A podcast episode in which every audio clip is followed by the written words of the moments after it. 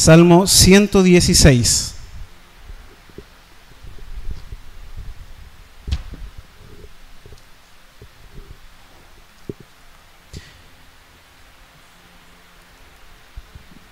Lo pueden buscar en sus teléfonos, en sus Biblias, el Salmo 116. Y le vamos a dar lectura en el nombre del Señor. Si todos lo tienen, yo les voy a pedir que me digan amén. Amén, ya. Dice el Salmo 116, yo amo al Señor porque Él escucha mi voz suplicante. Por cuanto Él inclina a mí su oído, lo invocaré toda mi vida. Los lazos de la muerte me enredaron. Me sorprendió la angustia del sepulcro. Y caí en ansiedad y la aflicción. Entonces clamé al Señor, te ruego Señor que me salves la vida. El Señor es compasivo y justo. Nuestro Dios es todo ternura. El Señor protege a la gente sencilla. Estaba yo muy débil y Él me salvó. Ya puedes, alma mía, estar tranquila, que el Señor ha sido bueno contigo. Tú me has librado de la muerte, has enjugado mis lágrimas, no me has dejado tropezar, por eso andaré siempre delante del Señor en esta tierra de los vivientes. Aunque digo, me encuentro muy afligido, sigo creyendo en Dios. En mi desesperación he exclamado, todos son unos mentirosos. ¿Cómo puedo pagarle al Señor por tanta bondad que me ha mostrado? Solo brindando con la copa de salvación e invocando el nombre del Señor. Tan solo cumpliendo mis promesas al Señor en presencia de todo su pueblo. Mucho valor tiene a los ojos del Señor la muerte de sus fieles. Yo, Señor, soy tu siervo, soy siervo tuyo, tu hijo fiel. Tú has roto mis cadenas. Te ofreceré un sacrificio de gratitud e invocaré, Señor, tu nombre. Cumpliré mis votos al Señor en presencia de todo su pueblo, en los atrios de la casa del Señor, en medio de ti, oh Jerusalén. Aleluya, alabado sea el Señor. Bien, lo que podemos ver inicialmente en este salmo, nos estamos enfrentando a una situación de aflicción, de muerte. Pero antes de entrar de lleno a eso, no quiero yo dejar de darles la mala noticia y recordarles que la muerte es algo con lo cual cada día viven miles de personas. Es más, hoy en día y en este mismo momento hay muchas personas que están claudicando frente a la muerte. Y nosotros no estamos indiferentes a una situación como esta. La reciente explosión de una posible pandemia en el país de China, con lo que muchos hoy en día están atemorizados y especulan de la gravedad que puede hacer, mantiene a muchos agobiados en el temor de que si llega a tocar sus vidas, sin duda, la muerte puede ser una posibilidad. No hace muchos años atrás, un temor como este también nos inundaba a causa de la influenza que se vivía en todo el mundo. En nuestro país, en nuestras zonas quizás más rurales, por causa del verano y de los campamentos, personas también sufren del contagio de algo tan mortal como el anta. Entonces no estamos ajenos a, esto. Muchas veces no hemos tenido que enfrentar a esta situación a causa de una noticia como una enfermedad, como un cáncer. De esta forma le ocurrió a la señora Erika Williams de Toronto, Canadá. Cuenta una historia. Ella había perdido tres años antes un ovario por causa de un cáncer. Pero ya en esta oportunidad llevaba cuatro meses de un embarazo y el ovario que aún permanecía en su cuerpo nuevamente era cancerígeno. Entonces, la doctora quien atendía su embarazo se presenta ante ellos y le dice, no la muy grata noticia de que solo tienen dos opciones. Operar a esta mujer para salvar su vida del cáncer, pero perder el bebé. O continuar con ese peligroso embarazo en medio del cáncer, permitiendo que ese bebé naciera, pero arriesgando de esta manera la vida de esa madre. Ella, Erika, junto a su esposo, pareja, Robert, al recibir esta noticia se pusieron muy pensativos y sin duda alguna que sus rostros se llenaron de angustia. Por un momento guardaron silencio, se miraron entre sí y le dijeron a la doctora, ¿cree usted en Cristo? Sí, respondió ella. Entonces sigamos adelante con el embarazo y esperemos en el Señor, dijeron. Para nuestra grata noticia, ese embarazo terminó en buen término, nació ese bebé y más aún, ese cáncer desapareció. Quizás todos nosotros hemos tenido en algún momento que enfrentarnos ante muchas dificultades que nos presenta la vida y tomar decisiones complejas como esta, donde había que salvar la vida de un bebé, exponiendo la vida de una madre, o salvar la vida de una madre exponiendo la vida de un bebé. Sin duda alguna que es una decisión traumática que puede llevarnos a nosotros y no debe hacer otra cosa que llevarnos a nosotros a reconocer nuestra debilidad frente a este gran enemigo que es la muerte.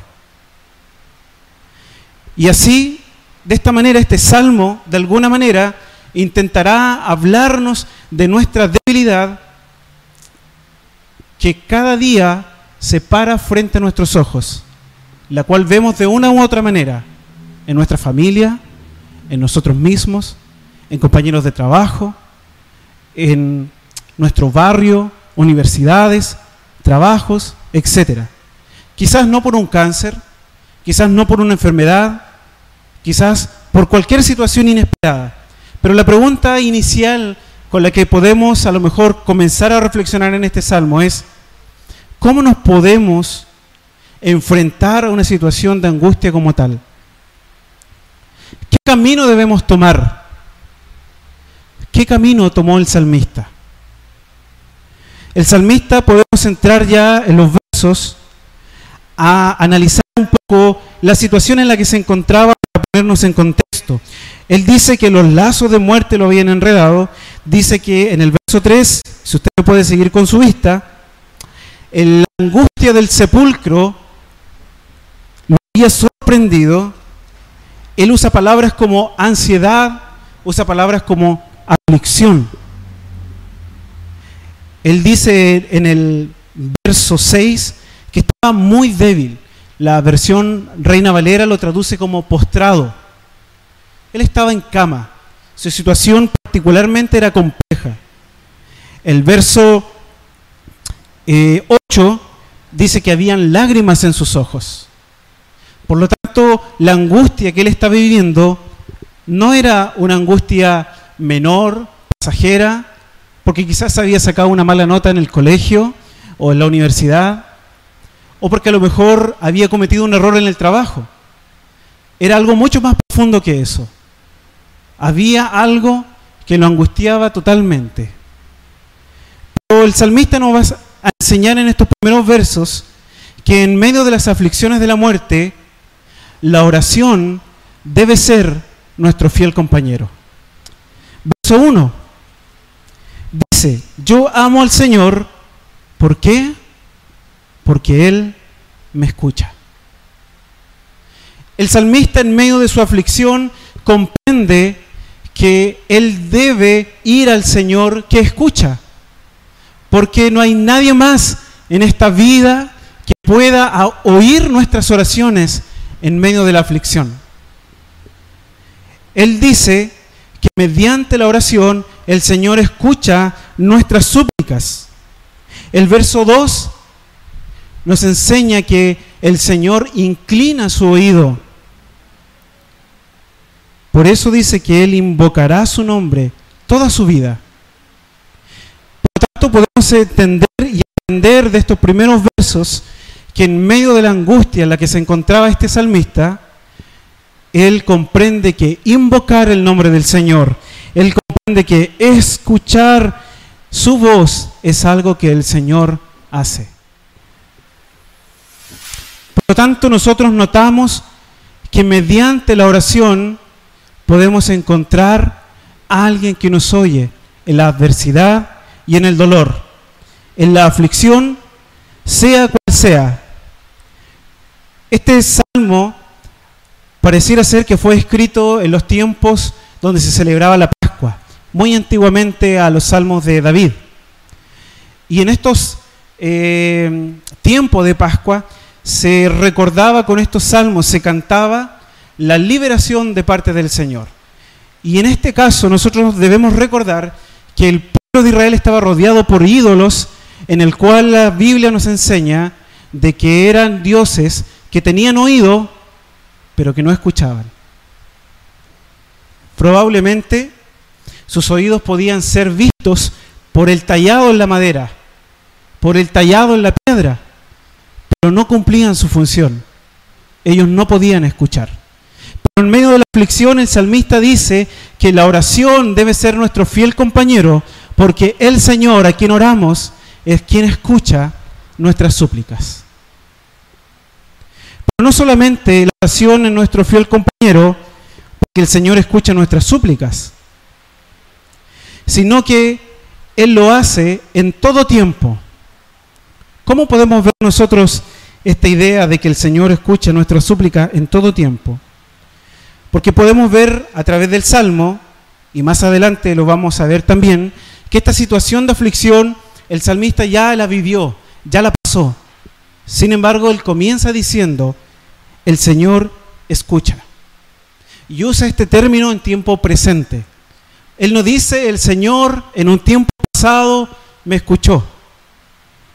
Él no dice, el Señor en un tiempo pasado inclinó su oído, sino que lo usa en este tiempo presente, denotando esta intención de que en todo tiempo el Señor nos escuchará. Debe entonces esto ser una motivación para que en medio de las aflicciones nosotros confiemos en la oración como nuestro compañero de batallas, porque es el Señor quien inclinará su oído, quien escuchará nuestras oraciones. Pero no solo las escuchará como quien oye un murmullo de gente que está eh, conversando, sino que esta idea de inclinar tiene una idea de poner atención, de poner su oído esto para ese clamor que se está oyendo. Yo creo que quienes hemos tenido la dicha de ser padres, podemos de alguna manera entender esta súplica. Muchas veces nuestros hijos nos piden que les escuchemos. Y a veces nosotros simplemente estamos distraídos con la tecnología actual o con cualquier motivo. Pero cuando hay un grito de súplica en la pieza, papá, necesito ayuda, sin duda nosotros corremos allá, porque algo está pasando. Normalmente son accidentes, o como en el caso de nuestras hijas, alguna hormiga que ellos dicen una araña, una araña. Pero la intención de esto es entender de que Dios escucha nuestras oraciones. Por eso es importante que en medio de la aflicción, la oración sea nuestro fiel compañero. ¿Por qué? Porque el Señor escucha, porque Él escucha en todo tiempo, incluso en los momentos más difíciles. El, versículo 3 dice que los lazos de muerte enredaban al salmista, que lo sorprendió la angustia del sepulcro y él estaba en completa aflicción y ansiedad. Y Dios en ese momento no lo abandonó. A veces nosotros sentimos que en los peores momentos de nuestra vida es cuando se conocen a los verdaderos amigos. Esa es lo que el mundo cree, eso es lo que nosotros muchas veces también creemos. Porque cuando estamos más mal y cuando necesitamos más a esas personas que amamos y que dicen amarnos, no están. Si no, pregúntenselo a aquellas personas que por alguna razón han ganado una fortuna y después quedan sin nada en los bolsillos. Todos los que algún día estuvieron con él o con ella ya no están. El salmista entiende de que en esta aflicción y en este momento doloroso, él sí puede contar con el Señor.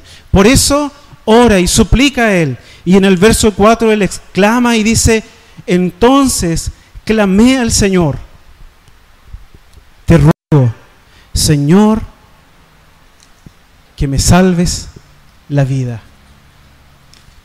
Yo no sé si alguno de nosotros se ha encontrado en una situación de aflicción tan profunda en que hayamos clamado al Señor en nuestra habitación, en nuestra intimidad, y hayamos dicho, te ruego Señor, que me salve la vida.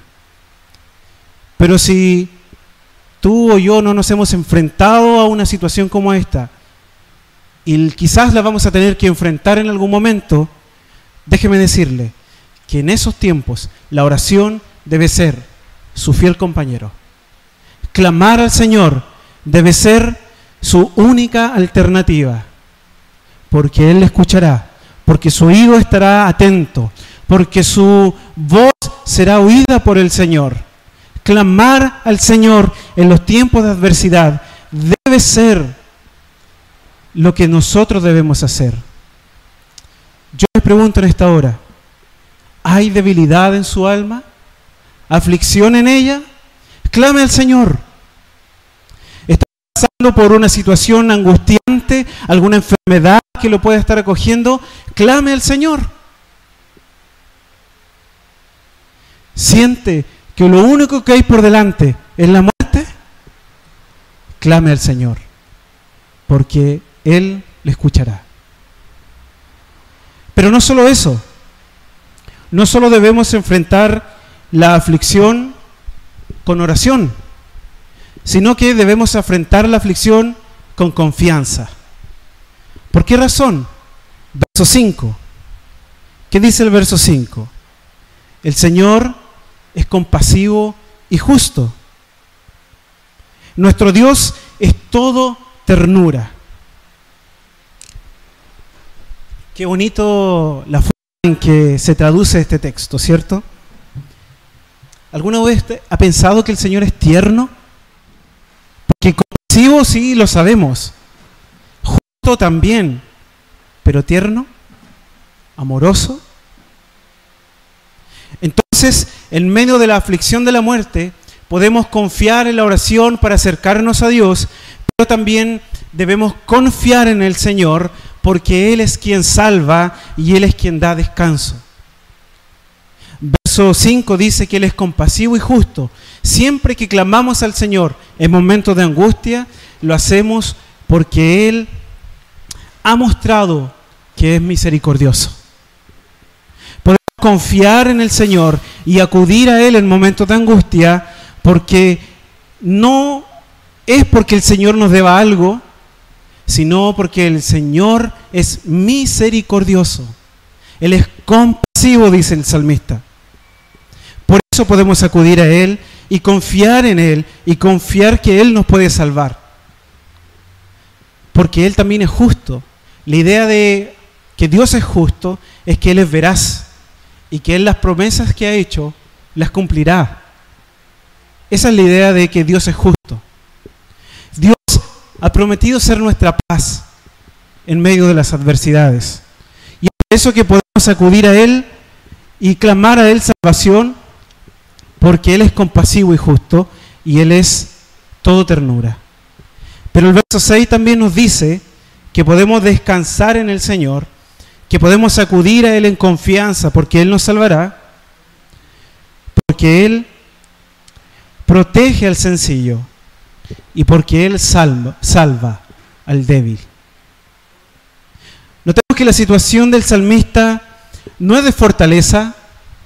Él está pasando una situación en la que dice que está debilitado, postrado, angustiado, pero él puede confiar en esos momentos en el Señor porque dice, Él me salvó. Por lo tanto, nuestra confianza en el Señor no es solo por su misericordia, porque Él es justo y cumple su palabra, porque Él es tierno y compasivo con nosotros, sino que también podemos confiar en Él porque Él es el que salva. Porque no hay en otro salvación a nuestras angustias. Confiar en el Señor, no solo porque Él salva, sino porque Él nos da consuelo, descanso y nos da bien. El verso 7 dice, ya puedes, alma mía, estar tranquila, que el Señor ha sido bueno contigo. El Señor nos da descanso, el Señor nos da bien. Dice que Él ha sido bueno con nosotros. Alma mía, ya puedes estar tranquila, dice el salmista, porque ha encontrado confianza en el Señor que salva. Es como lo que dice el Salmo 42.5. ¿Por qué te abates, alma mía? ¿Ha leído usted ese texto? Espera en Dios, porque aún he de alabarle. Salvación mía y Dios mío. El salmista clamó Señor y halló salvación. Y pudo decir, descansa, alma mía. ¿Estás buscando salvación? alguna de tus angustias? Sin duda, si clamas al Señor, podrás decir a tu alma, descansa, tranquila, porque el Señor es el que salva. El alma angustiada del salmista es invitada ahora a entrar en un estado de paz, pues el Señor ha oído y ha respondido el clamor. Sus sentimientos, sus emociones, su agitado corazón puede entrar ahora en calma, porque el Señor se ha hecho cargo. El débil ha encontrado refugio en el fuerte. Los lazos de muerte que lo rodeaban ya no están. Y el verso 9, si me acompaña con su vista, dice que él ahora andará delante del Señor en la tierra de los vivientes. De lazos de muerte a caminar en la tierra de los vivientes. ¿Cuántas veces nosotros le hemos hablado a nuestra alma en medio de un clamor? ¿Ha hecho usted el ejercicio? Quizás como decimos en nuestra jerga más actual, de decirse a sí mismo, oye mismo, descansa, porque el Señor es nuestro socorro. Entonces, debemos nosotros confiar en la provisión del Señor y entender que si bien es cierto, tenemos la responsabilidad de perseverar en oración en medio de las aflicciones, confiar que en esa perseverancia Dios nos preservará. No por causa de la oración, sino por causa de su compasión y su misericordia. A nosotros nos toca el perseverar en la oración y Dios hará la tarea de preservarnos en la aflicción. Vemos ahora nosotros en el verso 12 una pregunta que hace el salmista luego de toda esta situación de aflicción en la que se encontraba, donde él clama al Señor, donde él descansa en el Señor, y al encontrar descanso y salvación, él dice, ¿cómo puedo pagarle al Señor por tanta bondad que me ha mostrado? Yo no sé si usted alguna vez, en su gratitud con la bondad del Señor, se ha hecho esta pregunta. ¿Cómo podemos pagarle al Señor tanta bondad? Yo creo que sí. De una u otra manera, si usted está aquí comprendiendo de lo que Dios le ha rescatado, entonces ha sentido la necesidad y se ha sentido deudor del Señor. Y aunque si bien es cierto, no existe forma de pagar ni precio por el cual nosotros podamos pagar la bondad del Señor, sí podemos seguir algunos consejos del salmista para vivir agradecidos cuando Él nos ha rescatado de esta aflicción de muerte, nos ha rescatado de, esta situación angustiante y nos ha dado su bondad. Entonces yo quiero invitarles a que vayamos viendo los versos del 13 en adelante, para ver cómo nosotros podemos pagar, o más que pagar, es agradecer al Señor por tanta bondad. Porque que el salmista ahora ya no está lleno de, de debilidad y angustia, sino que el Señor ha transformado su llanto en canción, su debilidad en fuerza. Él ahora ya no está postrado, sino que está de pies. Vemos nosotros que Él dice que en presencia de la congregación del pueblo, Él guardará los votos. Por lo tanto, Él ha salido ahora de este estado angustiante. El Señor lo ha rescatado de ese lugar. El salmista ha pasado de una profunda angustia a una inmensa gratitud. De esta forma vemos que el salmista se desborda en gratitud al Señor, pues Él le ha sacado del camino más oscuro en el que ha estado pasando. Ese camino del cual habla el Salmo 23, ese valle de sombra y angustia, ese día malo del cual habla Efesios. El salmista ha sido librado. Entonces Él ahora está agradecido.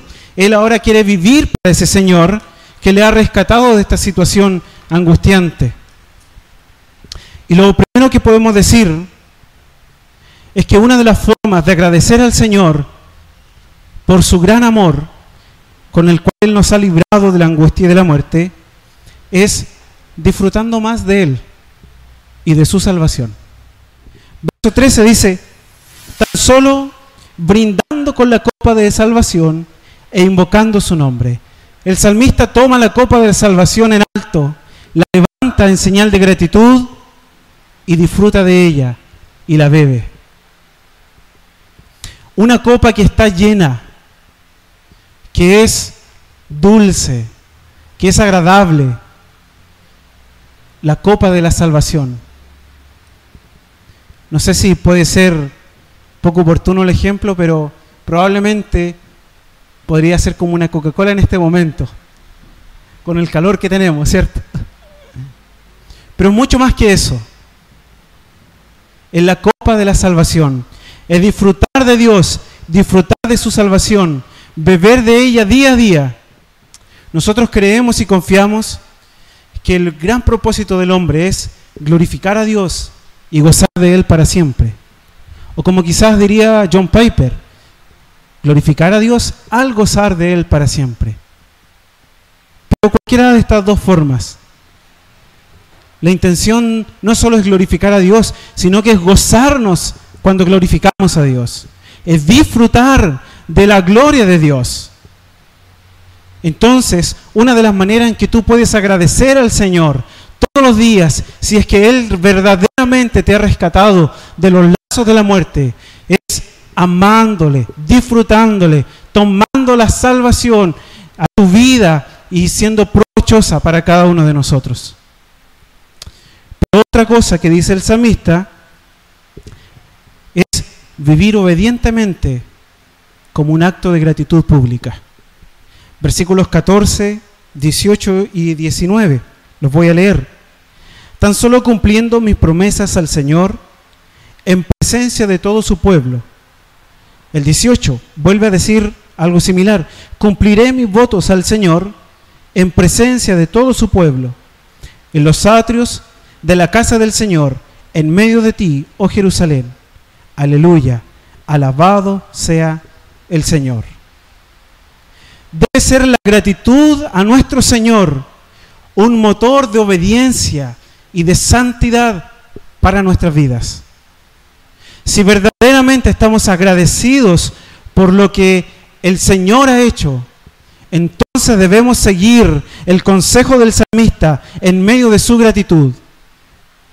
Él no solo disfruta del Señor, no solo disfruta de la salvación que Él le ha dado, sino que Él hace un voto de ser obediente a sus pactos, de ser obediente a su ley, de, de ser obediente en medio de la congregación. Muchas veces fallamos en esto. Y sin duda alguna, cuando pecamos y caemos, nos sentimos desagradecidos de la salvación del Señor. Pero debemos nosotros hacer votos de obediencia, de santidad, de cumplir en medio del pueblo, dice el salmista, en medio de la congregación, una vida que agrada al Señor, no para buscar su beneficio, no para buscar su misericordia, sino porque la hemos recibido por gracia. Algunos dicen que el Nuevo Testamento es gracia, que el Antiguo Testamento es ley.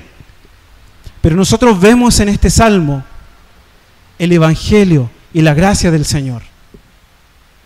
La gracia de Dios está en todas las escrituras, desde el Génesis hasta el Apocalipsis, y su ley también. Pero el salmista no hace un voto y un pacto de obediencia para poder ponerse por sobre sus hermanos, ni tampoco para poder ser mejor, ni para transformarse en un fariseo y menospreciar la desobediencia de los otros, sino que Él lo está haciendo como un acto de gratitud. La religiosidad nos dice, obedece, obedece al Señor para que puedas alcanzar su favor y bondad. Pero el Evangelio nos dice, obedece al Señor porque Él gratuitamente te ha dado su favor y su bondad.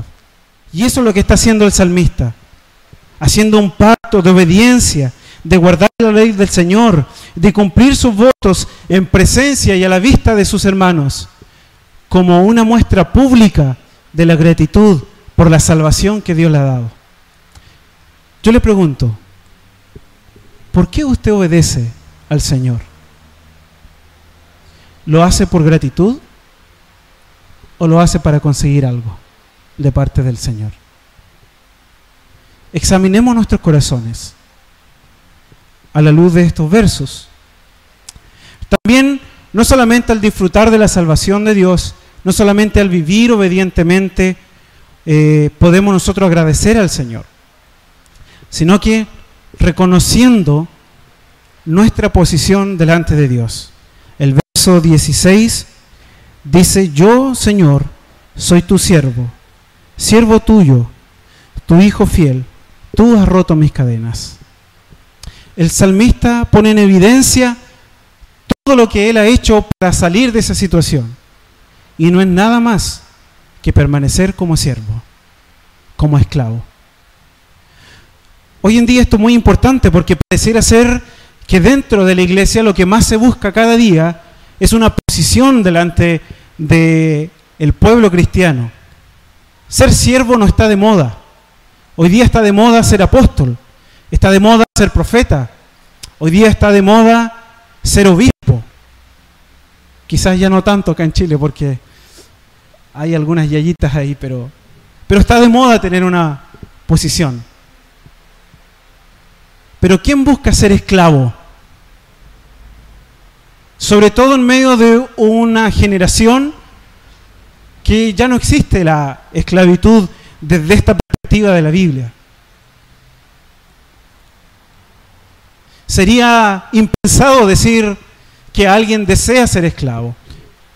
Pero en el contexto bíblico, muchas veces cuando el esclavo era liberado, él decidía permanecer en ese estado por amor y por gratitud a su amo. Y eso es lo que dice el salmista. Sin embargo, el Señor no nos trata como tal. La Biblia dice que Él ya no llamará más a sus hijos como esclavos, sino como hijos, como amigos. Entonces, no es la idea de que tú vivas como un esclavo, sino que vivas como un hijo, como un hijo fiel, dice el texto. Pero sí que reconozcamos que nuestra condición delante del Señor no es nada más que estar a su servicio. Pues Él es el que hace todo el que salva, el que tiene misericordia y el que rescata, el que inclina su oído. Y el verso 17 nos dice que otra cosa que podemos hacer para vivir en gratitud es realizando sacrificios de gratitud e invocación al Señor. Podemos nosotros, y usted puede ir a, en su Biblia a Hebreos 13, 15 y 16, donde hay un, un, paralelo a esta idea y dice, así que ofrezcamos continuamente a Dios por medio de Jesucristo un sacrificio de alabanza, es decir, el fruto de los labios que confiesan su nombre. Por lo tanto, sacrificio de alabanza tiene esta idea también de expresar con nuestros labios aquello que el Señor ha hecho por nosotros.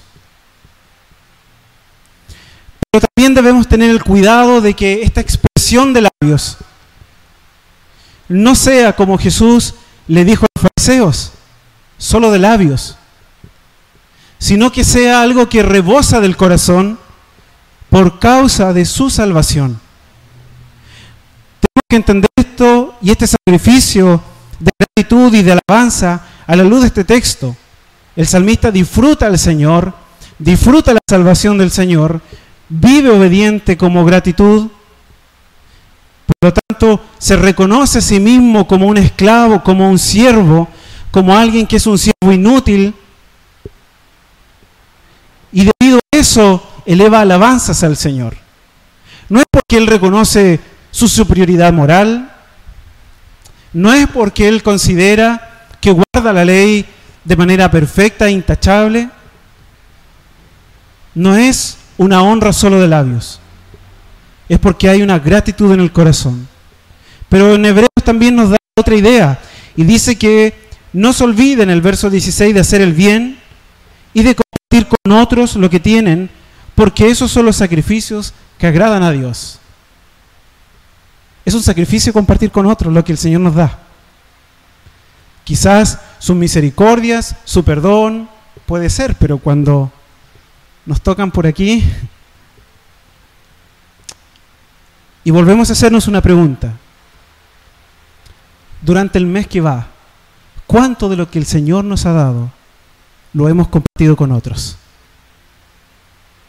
Entonces, que hemos visto como un medio de gratitud no solo nos sirven para enseñarnos cómo debemos agradecer a Dios, sino que para examinarnos qué tan agradecido de Dios estamos viviendo.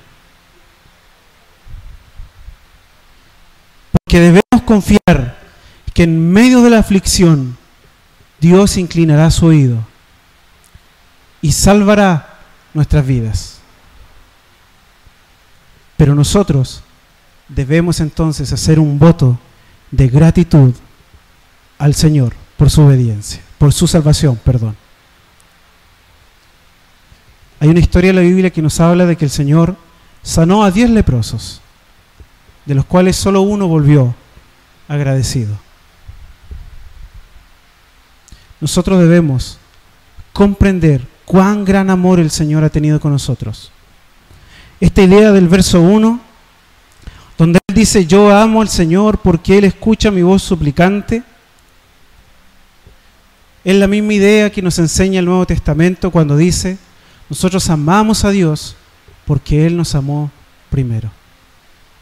Entonces, para concluir, el salmista pasó todas estas aflicciones de las cuales él fue librado, pero él en algún momento volvió a experimentar la muerte física. Y en esa ocasión tuvo que pasarla, si no probablemente podríamos ir a conocerlo y estaría todavía vivo, pero no es así. hubo también alguien que igualmente fue afligido hasta la muerte, pero no por los estragos de una enfermedad, no por los estragos de su pecado, sino que por los estragos de mis pecados y de los tuyos. Y esta aflicción a él sí lo llevó a la muerte y fue una muerte de cruz. E igualmente él tomó una copa, pero no estaba llena de salvación. Era la copa de la ira de Dios. De la ira de Dios por causa de nuestros pecados. Él igual clamó al Señor, pero fue abandonado. No hubo quien inclinara su oído. Y la muerte cayó sobre él. Sin embargo, en el caso del salmista, él murió, pero a este varón la muerte no le pudo retener. Y al tercer día él resucitó, se sentó junto al Padre y ahora intercede por cada uno de nosotros. Para que nosotros, en medio de nuestras aflicciones, podamos clamar a Él y confiar en Él y que Él está intercediendo y que a pesar de que nuestras vidas sean afligidas por la muerte, el salmista algún día volverá a la vida. Y si nosotros pasamos por situaciones como esta, hay vida y vida en abundancia por causa de este hombre que soportó la muerte, que es Cristo Jesús. Si Cristo ha hecho tan inmensa obra para librarnos de la muerte, si Él nos ha librado de los pecados más oscuros de nuestra alma y de nuestras aflicciones, no podemos hacer menos que tomar esto como un motor de gratitud para vivir en obediencia y en santidad y seguir el consejo de este salmo, disfrutando cada día de Él y de su salvación, viviendo en obediencia públicamente y también privadamente, reconociéndonos a nosotros como débiles y siervos, que lo único que hemos hecho es obedecer a nuestro Señor y realizando sacrificios que agraden al Señor. Vamos a orar.